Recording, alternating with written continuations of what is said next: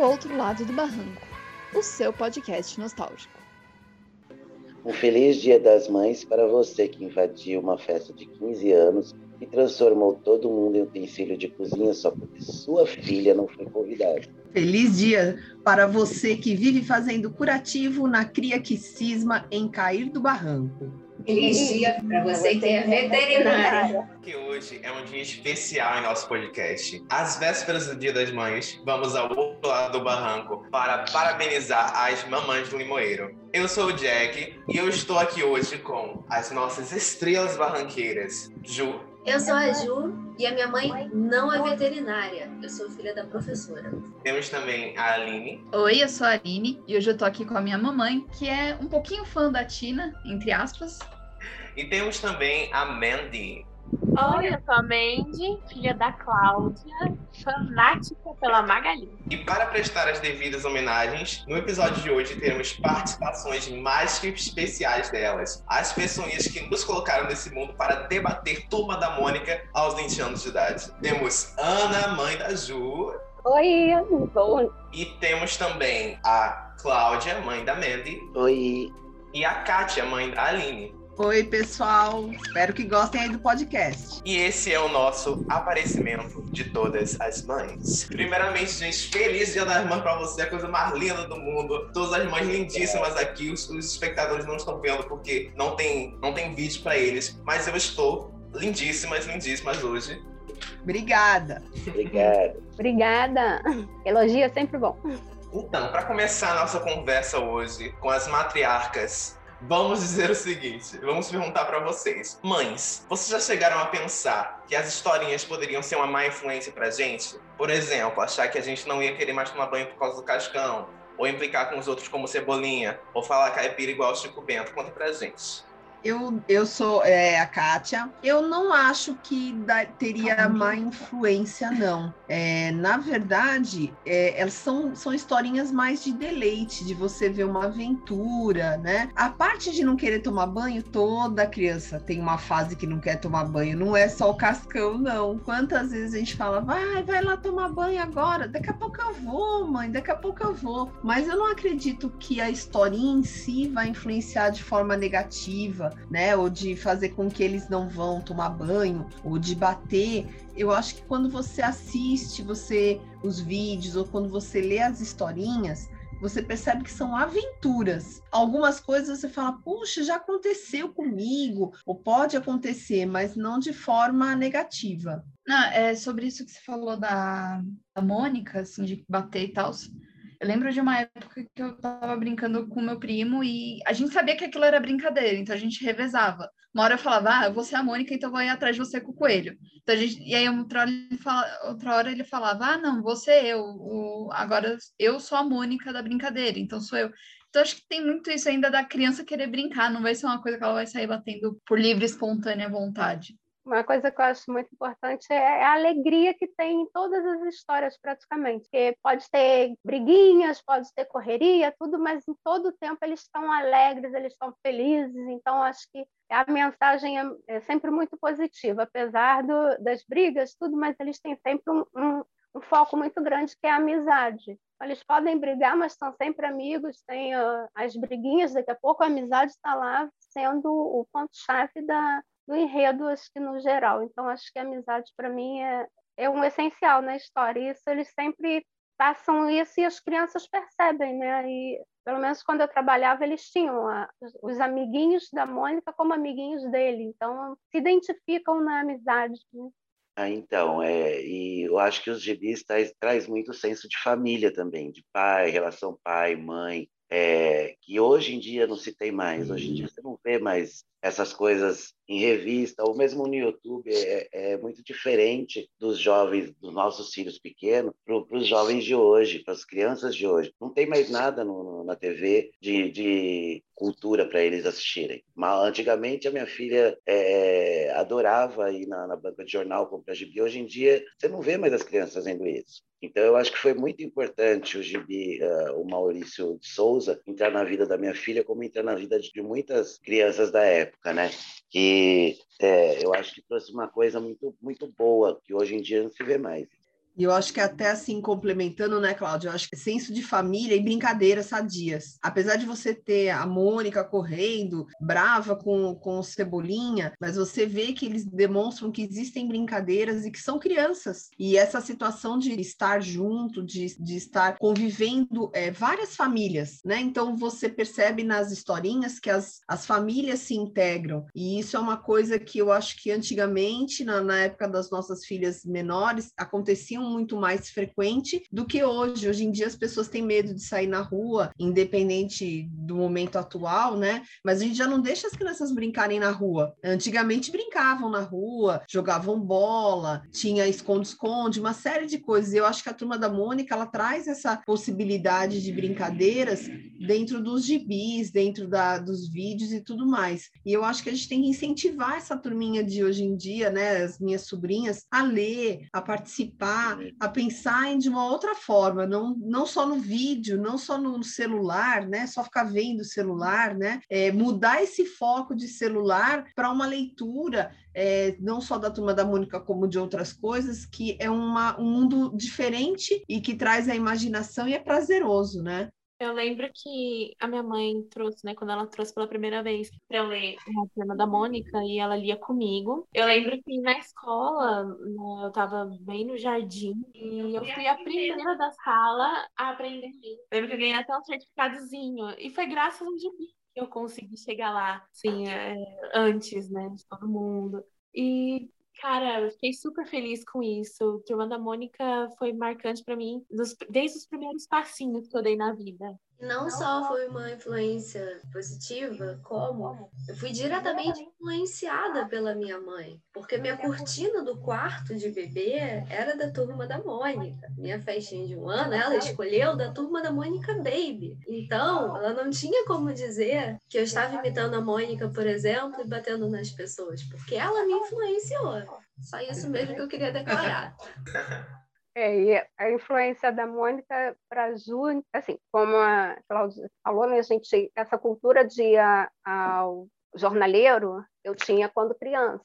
E a Ju já passou por uma outra oportunidade que foi a assinatura recebendo as revistas em casa. Então, assim, há 20 anos ela tem a assinatura das revistas da Mônica. E também foi um marco muito grande na alfabetização dela usar a turma da Mônica. E eu trabalhei 24 anos numa escola que a sala de leitura era Maurício de Souza e tudo era Turma da Mônica. Então, assim, a influência da Turma da Mônica é muito positiva, na, tanto no meu trabalho quanto na formação da Ju, na formação de alfabetização mesmo, né? E ainda, o, Ana, até para te para a gente ressaltar a questão das palavras erradas do Cebolinha não vão atrapalhar. É, você começa ensinando para eles que ele tem, né, uma a dislalia que ele fala, né? Mas é, algumas pessoas acham não, não posso mostrar o gibi da turma da Mônica porque o Cebolinha fala errado. E isso daí não é verdade, só ele que vai atrapalhar o restante da alfabetização, né? É, na verdade, algumas crianças até se identificam, né? Porque alguns têm esse problema, principalmente nos primeiros anos de, de alfabetização. Você percebe que algumas crianças ainda têm troca de fonema, então eles até se identificam e não acham que são os únicos no mundo, que tem um personagem famosíssimo que também tem uma dificuldade, né? Com certeza, eu concordo muito com todos os pontos que, que as senhoras puxaram. E eu acho que, como, como vocês bem comentaram, a dona Ana, a, a Kátia, a Cláudia, é, eu acredito, para mim pelo menos, é, uma das maiores, um dos maiores atrativos da Turma da Mônica é esse senso de infância que tá meio que meio que se perdeu, né? É um negócio, é um, um, um valor meio nostálgico, né? Desse, desse, brincar fora de casa, desse, sei lá, sair correndo pelo campinho, jogar bola e os amigos se, se misturarem assim, que hoje em dia eu vou soar muito boomer agora, mas hoje em dia é, é, é, tudo no zap zap, né? Todas as conexões são, são online. Eu não estou dizendo que isso é algo é, ruim, mas tipo, até porque eu não tenho nem mais idade para estar mais na rua, sabe, gente? Hoje em dia eu prefiro até ficar dentro de casa mesmo, com corona, sem corona, eu prefiro ficar no meu quarto, sabe? Então não posso, não tenho nem moral para falar. Mas assim, quando a gente lê, tem aquele senso de magia, né? Que toca o coração da gente, eu não sei como descrever, mas que realmente traz essa essa essa aura de tempos que, que já passaram e pode ser sim um bom exemplo, como, como mencionaram, que apesar de todos os personagens da turma terem os seus defeitinhos, Primeiro que isso, isso pode muito bem ajudar as crianças a abraçarem as, os seus próprios defeitos, as suas próprias imperfeições, melhorarem o que elas acham que precisa ser melhorado, ou verem beleza no que elas poderiam, assim, ser, sem se incomodar, mas, mas se, se identificam um personagem e veem que não tem problema. E tanto que, de uns tempos para cá, os personagens da turminha na verdade, não de um tempo para cá. Eu acredito que sempre eles tiveram esse lado bom e esse lado ruim, né? Porque a Mônica, ela pode ser cabeça dura, ela pode ser esquentada, mas ela justamente, ela é resiliente, ela é decidida, ela sabe o que ela quer, ela corre atrás. O Cebolinha é extremamente inteligente, mesmo que ele use isso para o mal, para destruir o mundo, ele, ele, ele tem essa sagacidade com ele. O Cascão é criativo, a Magali é meiga, é doce, é, cuida dos animais. Então, eu acho que realmente, como as senhoras falaram, é, a Turma da Mônica traz um, um senso de ser criança que eu acredito que as crianças precisam. Mas é verdade, viu, Jack? É, é o que a gente acha é, que, infelizmente, eu acho que a tecnologia ela, ela tem duas situações. Se você souber usá-la, ela vai ser maravilhosa. Como você hoje em dia baixa vídeos da Turma da Mônica, hoje em dia tem o Toy Toy Toy, que é uma graça, né? Uma, uma vertente muito legal, são curtinhos e são super divertidos. E, ao mesmo tempo, essa tecnologia, né? Esse contato humano de você ir lá embaixo, brincar de bola, andar de bicicleta, essa situação está se perdendo, né? E aí, de repente, essa tecnologia está sendo o, o, a fuga, né? Né? Independente da situação de hoje, que a gente sabe que hoje a gente tem que se cuidar e tudo, né? Mas a gente já percebeu que essa mudança é, da, da nossa criação, né? Das crianças está diferente, né? A gente percebe que eles se cansam muito rapidamente. Eu estava conversando com as mães aqui um pouquinho antes da gente começar o podcast. As crianças elas não, não conseguem mais brincar com alguma coisa que não seja por cinco minutos. Então você imagine sim, você dentro de uma escola, a cada cinco minutos você trocar atividade brinquedo? Cadê aquele prazer que mostra ali no, no, no gibi? O Cascão jogando bola com o restante da turma, né? As meninas fazendo um piquenique. Ah, eu esqueci isso. Ou vamos junto tomar um sorvete. E é isso que o gibi traz para nós, que é uma coisa que, que é um prazer. É um prazer simples, não é um prazer caro, né? É um prazer simples, é uma brincadeira com as crianças. Eu não preciso de ter um monte de dinheiro para me divertir. Eu simplesmente só tenho que ter uma bola, tenho que ter um peão. Cadê o mundo da imaginação, né? É isso que está faltando aí, resgatar esse mundo da imaginação das crianças. E o pessoal aí, eu acho que dentro dos gibis, eles tentam mostrar isso para nós e espero que a gente consiga retomar isso, né? Então, Agora é a hora decisiva. Mães, qual mãe da turminha vocês acham que merece um prêmio? Porque uma coisa que eu acho muito bonito na Turma da Mônica é como os personagens, os núcleos familiares mostram mães de todos os tipos, né? Temos uma mãe mais gordinha, temos, temos mães mais magrinhas, temos uma que, que tem que lidar com o filho fazendo birra, temos outros que o filho é um anjo e tal, tem mãe separada, tem mãe etc e tal, sabe? Então são vários tipos de mães. Tem mãe que é veterinária, Então, é a coisa mais linda, é uma variedade muito bacana. E qual é a mãe da turminha que vocês acham que merece o prêmio? É, eu daria para a mãe do Cascão. Por quê? Todas as mães são mega super especiais, mas eu trabalhando em escola, a gente desenvolvia muito a criatividade das crianças. Então a gente aproveitava muitas das histórias para aproveitar como a Kátia falou, a gente dá um foco. Pegava vídeos do Brinquedos e Brincadeiras, aí fazia brincadeira com as crianças a partir dos vídeos. E o Cascão, essa questão dele, trabalhar a reciclagem de uma forma tão bonita, tão bela para mim, e a mãe acaba apoiando, ajudando, incentivando, claro, né, que tem dia que eu gostaria que a mãe do Cascão me ajudasse a jogar um bocado de sucata lá em casa fora também, porque eu tenho uma cascudinha em casa. Ela não ia querer que eu falasse isso, mas aí eu falei agora. Então, assim, é, é uma mãe que eu admiro porque estimula a criatividade do Cascão, incentiva essa questão da reciclagem, da criação, porque é o que a mãe falou, a Kátia falou, né? Sempre que se tem um dinheiro para comprar um bom brinquedo. Então, assim, você pode reciclar, você pode criar, você pode brincar com coisas simples. E as histórias da Mônica te proporcionam isso, né? Você não precisa do luxo, você não precisa do maior videogame, você tem um, uma vivência feliz com coisas simples. Construir carrinhos de madeira, de sucata, de foguetes com caixa de papelão. Então, assim, admiro a mãe do Cascano, que ela espera todos os meus traumas com coisas guardadas. Eu queria dizer que eu estou muito feliz por isso estar gravado, porque toda vez que ela reclamar da minha sucata agora, eu vou colocar esse áudio para tocar. Vou falar, olha, mãe, você dizendo como é bonito fazer reciclagem, como é bonito valorizar o trabalho artístico na reciclagem. Eu vou, eu vou salvar, assim. Tô muito feliz de estar gravado separado no Play. Eu só queria adicionar que eu jurei que a dona Ana ia dizer que admira a mãe da, do Cascão porque ela tem que lidar com o fedor do filho todos os dias. Mas a resposta que ela deu foi muito melhor do que eu esperava. Muito bonito toda vez. Banho na toma. Mas e aí, quais são os vereditos das outras mães? Quais, qual mãe merece um prêmio para vocês?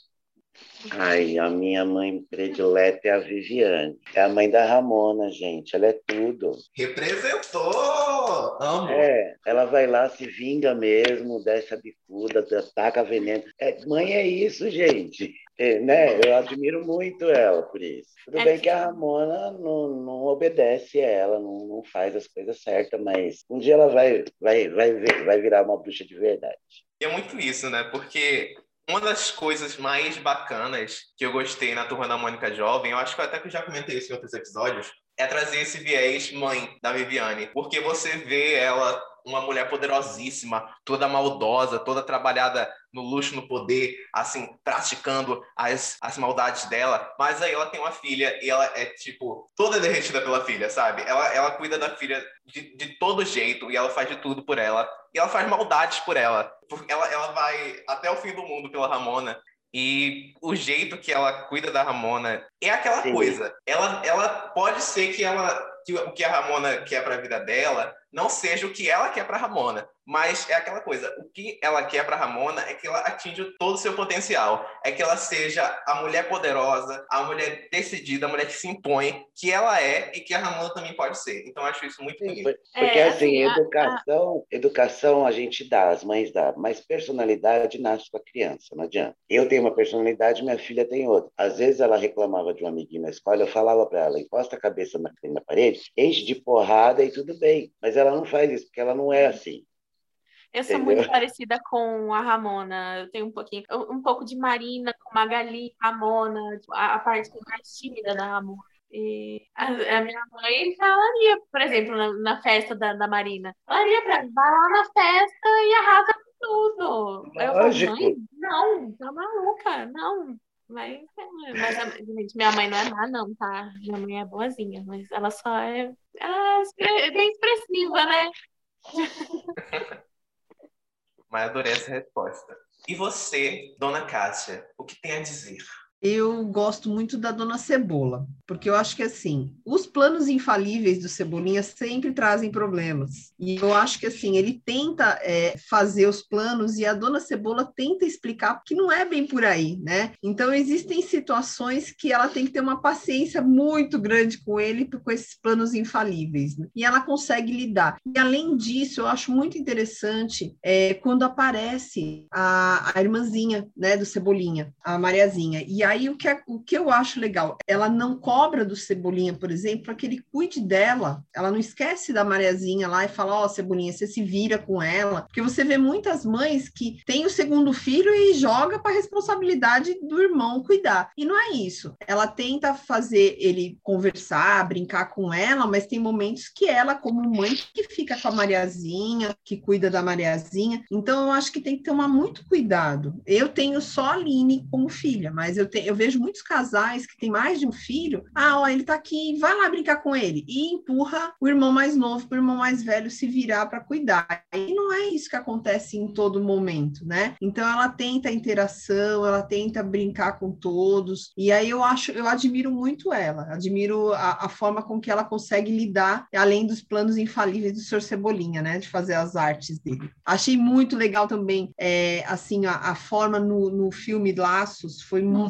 muito lindo a participação das mães. É claro que todos estavam desesperados pela ausência das crianças, o que poderia ter acontecido, né? Mas a forma que apareceu também no, no filme foi muito legal. Quer dizer, todas as famílias se reuniram para tentar achar as crianças. Não ficou assim um culpando o outro. Olha, foi seu filho que pensou em fazer. Não ficaram discutindo. Não, vamos nos unir para tentar achar as crianças. Então, eu acho que é uma forma legal de mostrar a relação dos pais. Até porque, assim, né? As mães conhecem os filhos, então elas devem ter pensado assim: ah, foram esses quatro encapetados que pensaram juntos, gente. Não dá, assim, para ter sido só um. Ah, devem ter ido para o espaço de novo, que nem na, na vez da Princesa e o Robô, né? Devem estar numa espaçonave que o Franjinho criou, viajando no tempo. Puf, o que, que é se perder no, no parque da cidade, né? E se tratando da Dona Cebola, ela é uma das minhas mães favoritas também, então estamos conectadas. Eu, eu amo todas as que vocês mencionaram, eu amo todas, na verdade, não dá nem para decidir. Ainda bem que eu joguei esse, esse abacaxi para as senhoras descascarem, porque eu não tenho que escolher uma favorita. Mas a Dona Cebola, realmente, ela, ela, ela é uma mulher que ela é bem cuidadosa com os filhos, ela é muito carinhosa, ela, ela é bem meiga, e, mas ela também sabe, assim, botar os limites quando, quando, quando preciso, principalmente com um, tendo um filho como Cebolinha, eu acho que é muito importante. Ela, e ela, e ela chega lá e ela bate o pé e diz, não vai, Léo. E eu, o que eu gosto também é que, assim, a, a, minha impressão é que a Dona Cebola é a mãe mais desenvolvida do, do quarteto principal, sabe? Eu acredito que ela tem mais histórias é, envolvendo ela, protagonizadas por ela mesma, com os conflitos internos dela. A gente sabe que ela, às vezes, tem umas inseguranças, tem um, umas questões de, de autoimagem, sabe? Por ela ser uma mulher gorda, às vezes ela ela questiona o próprio corpo e também por ela ser mãe de dois filhos, ela tem o dobro da, da responsabilidade das outras mães. E ela também tem meio que uma, uma questão de uma busca pela perfeição, como a gente já viu na história homônima Perfeição, é, mas que tudo isso no final do dia ela ela coloca de lado ela ela supera e eu acho que isso é um exemplo muito bacana não apenas para as crianças mas para os pais também uma leitura que eles podem se identificar que as mães podem se ver ali naquela naquela história que elas podem enxergar as dificuldades, porque nem tudo são flores, né? Principalmente ser mãe. Ser mãe é, é, é, é, é menos flores do que tudo. E eu acho que a Dona Cebola ela representa muito isso. Então, também maravilhosa. Por isso eu queria deixar aqui também uma menção honrosa, porque quando a gente conversou sobre o episódio, minha mãe falou da mãe da Magali. Coitada, gente, ela passa o dia inteiro cozinhando, aquela mulher não tem vida, só vive na cozinha, coitada. E pra mãe do Dudu, eu amo o Dudu, mas, parafraseando o que ela mesma disse naquela historinha da praia, os micos que a gente paga para ir à praia, Dona Cecília diz: essa criança corre, e ela está certa. Mas eu amo que a gente tem esse contraste, né? Porque temos uma mãe que dá a vida pela, pela filha, que é a Magali, que literalmente eu nunca vi a mãe da Magali fora de casa. Então, você tem razão, Ju. Eu acho que ela passa o dia todo cozinhando para a filha. E temos, por outro lado, a dona Cecília, que ela não tem nenhum pudor em pegar o Dudu e dizer: toma, cuida, vou ali, tá, tchau, quero não. Hoje cansei, cansei já. Então, nosso veredito, todas as mães do Limoeiro maravilhosas estão na luta todos os dias, porque não é fácil lidar com os filhos. Então, um prêmio para todas, né? E agora vamos partir para o próximo tópico. Vocês comentaram aqui as mães que vocês dariam um, alguns prêmios. E eu já, já percebi que algumas geram identificação, algumas vocês se enxergam nelas, e é exatamente essa pergunta agora. Qual mãe da turma vocês mais se identificam? Ah, eu, eu não me identifico assim com nenhuma, porque eu não sou assim como a mãe de Cebolinha, também não sou como a mãe do, do Cascão, nem como, como nenhuma delas. A Viviane um pouco, sou sincera, né? Que eu gosto das vingancinhas, isso é verdade. E, assim, tem até um, um caso, uma coisa feia que eu fiz uma criança uma vez, por causa, porque ela empurrou a minha, minha sobrinha minha filha, eu deixei ela na chuva, menina. E eu entrei com as outras crianças, então eu sou meio ruinzinha. Mas, assim, eu sempre fui muito amiga da minha filha. Só tenho ela de filha, né? Eu sou muito amiga dela, eu procuro sempre conversar bastante. Agora, assim, me identificar, por eu talvez não ser dona de casa, eu trabalhar fora, tudo. Talvez eu acho que eu me identificaria mais com a Viviane mesmo. É, é, a gente é muito, muito amiga. Minha mãe é minha melhor amiga. E ela é, é bem, bem, bem, tipo, gosta de coisas adolescentes. Tipo, ouve a Ariana Grande, joga videogame. Então, é, ela é meio Viviane, gosta da cor preta, é, gosta de andar na moda, ama a moda, ama a rede social. Então, eu acho que é, é bem a cara dela. Às vezes, as donas de casa, talvez ela não se encaixe tanto. Eu sou uma mistura de mães, né? Porque, na verdade, a gente tem um... Eu tenho uma filha eclética, que ela é uma cultura, assim, muito variada, muito diversificada. E me, me identifico com a mãe da Magali, porque eu vivia tentando inventar coisas para ela comer, me identifico com a mãe do Dudu tentando fazê-la comer alguma coisa, com a mãe da Magali, com a mãe do Cascão tentando organizar a bagunça de, de sucatas. Então, assim, eu acho que toda mãe tem um pouquinho de várias mães, porque a gente tem um. Nossos filhos são multifacetados, né? não tem um, uma característica única. Então, assim, eu tenho um pouquinho de cada mãe e tenho uma filha que tem um pouquinho de cada cada personagem. Então, eu acho que a minha homenagem vai para todas as mães e me identifico com um bocadinho de cada, né? Porque, na verdade, estou fazendo comida, estou tentando fazer comer, estou tentando é, arrumar, então, um bocado de cada. E agora, aposentada, então, há mais tempo em casa, aí é mais difícil. É, eu acho que assim, eu me identifico com a mãe da, da Mônica, a Luísa. É, também trabalho fora, né? E assim, a Aline, apesar de aparentar toda a tranquilidade do mundo, quando ela fica brava, meu Deus, né? É a coisa de louco. E aí ela fica brava, esbravejando, faz cara feia. Aí eu, calma ali, o que está acontecendo, né? Então você tenta trazer, vamos conversar, né? Vamos tentar tranquilizar, vamos tentar pensar nas soluções, porque às vezes você precisa, né? É, os problemas vão surgir sempre, a vida toda, é isso que a gente sempre comenta, né? Olha, sempre vai ter alguma coisa. Então, a gente tenta mostrar caminhos, possibilidades para tentar melhorar e tentar sair desse problema, né? Então, eu me identifico muito com a mãe da Mônica, Luísa. Estamos aqui presenciando o próprio barraco dentro da família, né? Temos na, na turminha o barraco entre famílias, aqui é o barraco dentro da família, que é a mãe expondo a filha, a filha expondo a mãe, né? Tá, tá assim, tá assim. jogando, jogando na roda as fofocas da infância. É assim que tem que ser, gente. E a Gadi falou da Dona Luísa, eu lembrei daquela historinha que, coitada, gente, ela só queria trabalhar. Com aquelas plantas dela, porque não sei se vocês sabem, a Dona Luísa é arquiteta, uma grande arquiteta no Limoeiro. Aquelas plantas dela espalhadas pelo chão e ela chega tudo pintado pela Mônica, tudo cheio de lápis de coisas de cera e ela naquele berro de o que, que eu faço da minha vida? Coitada, gente, coitada. E agora nós estamos aproximando-nos. Nossa, que coisa. Sou, eu sou, sou muito Silvus dessas feiras, esse, né? Muito bom. Mas... O estudante de letras representou agora com o dessas feiras.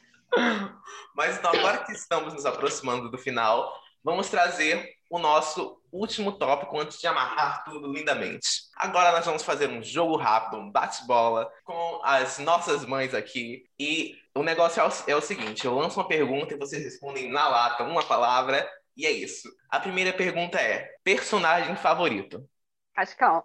Denise e Magali. Cebolinha. Personagem menos favorito? Piteco. Do Contra. O Bugu. Uma historinha que marcou vocês. Ah, eu gosto do sumiço de todas as mães. Magali no shopping. Amarelinha. E agora, a minha pergunta vai para as filhas do recinto. Digam para o público, quem são as suas mães? Bom, a minha mãe, ela falou muito bem quando ela disse que ela é a mãe do Cascão, assim, que é sempre essa briga nós duas, dela me mandando arrumar o quarto e eu falando: "Não, mãe, é o meu quarto, tá organizado, do jeito que eu entendo a minha organização". Só que ela não entende a minha organização. A nossa questão é sempre essa, mas a minha mãe foi a minha mãe que me apresentou a turma da Mônica, foi a minha mãe que me levou para a sala de leitura e me deu o primeiro livrinho Foi a minha mãe que jogou nesse mundo e acho que se hoje eu vivo rodeada de livros e apaixonada pela escrita também, é por esse mundo que ela me apresentou. E a minha coisa artística também. Eu aprendi a, a usar tesoura, não foi na, na escola. Aprendi a usar tesoura com a minha mãe, que também não sabe usar tesoura e que é canhota. Então também não consegue usar a tesoura. Canhota igual a Magali, canhotinha, maravilhosa. Então, acho que essa é minha mãe, assim, que dá os berros dela, que a gente se desentende por causa de organização, mas que no fim a gente senta e começa a reclamar das casas do Homem Deixa Vancouver juntas, e isso super funciona agora na quarentena. A minha mãe é a pessoa mais importante no mundo para mim. Ela é minha melhor amiga, minha maior parceira nesse mundo, nesse universo. E tudo que a gente já passou e a gente passa, né? Contando assim com o luto do meu pai, até que foi uma das, lutas mais recentes que a gente passou junta. E Turma da Mônica fez muito parte disso também. De quando a gente estava passando muita dificuldade, a gente colocava DVD da turminha para assistir junta.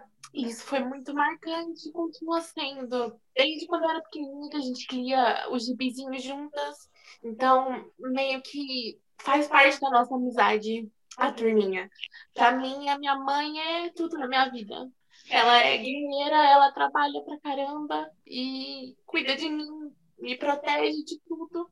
É tudo que eu tudo que acontece comigo eu posso me abrir com ela, posso contar para ela com medo de qualquer coisa. É a minha maior parceira na vida, sempre vai ser.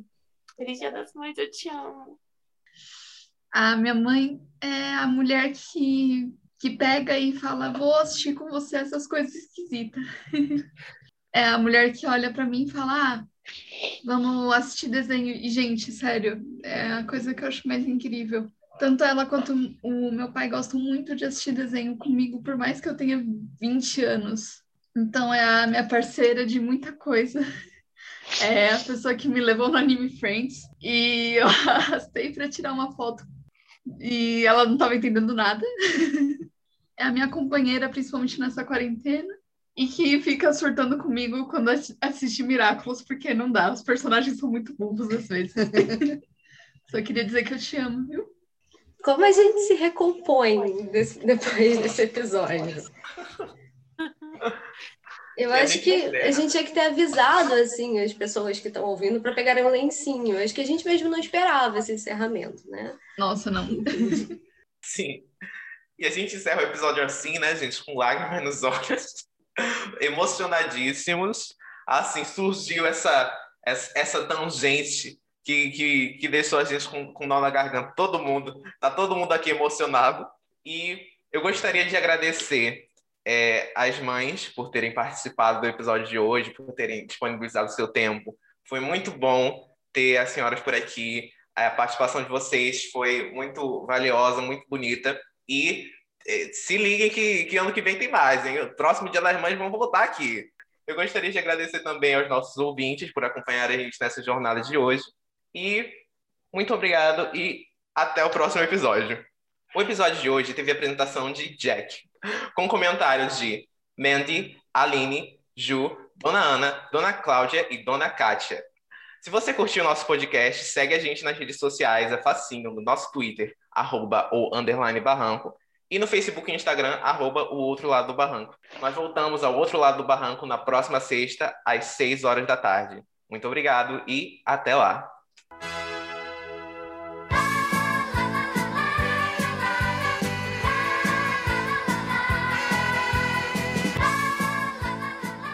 Outro Lado do Barranco, o seu podcast nostálgico.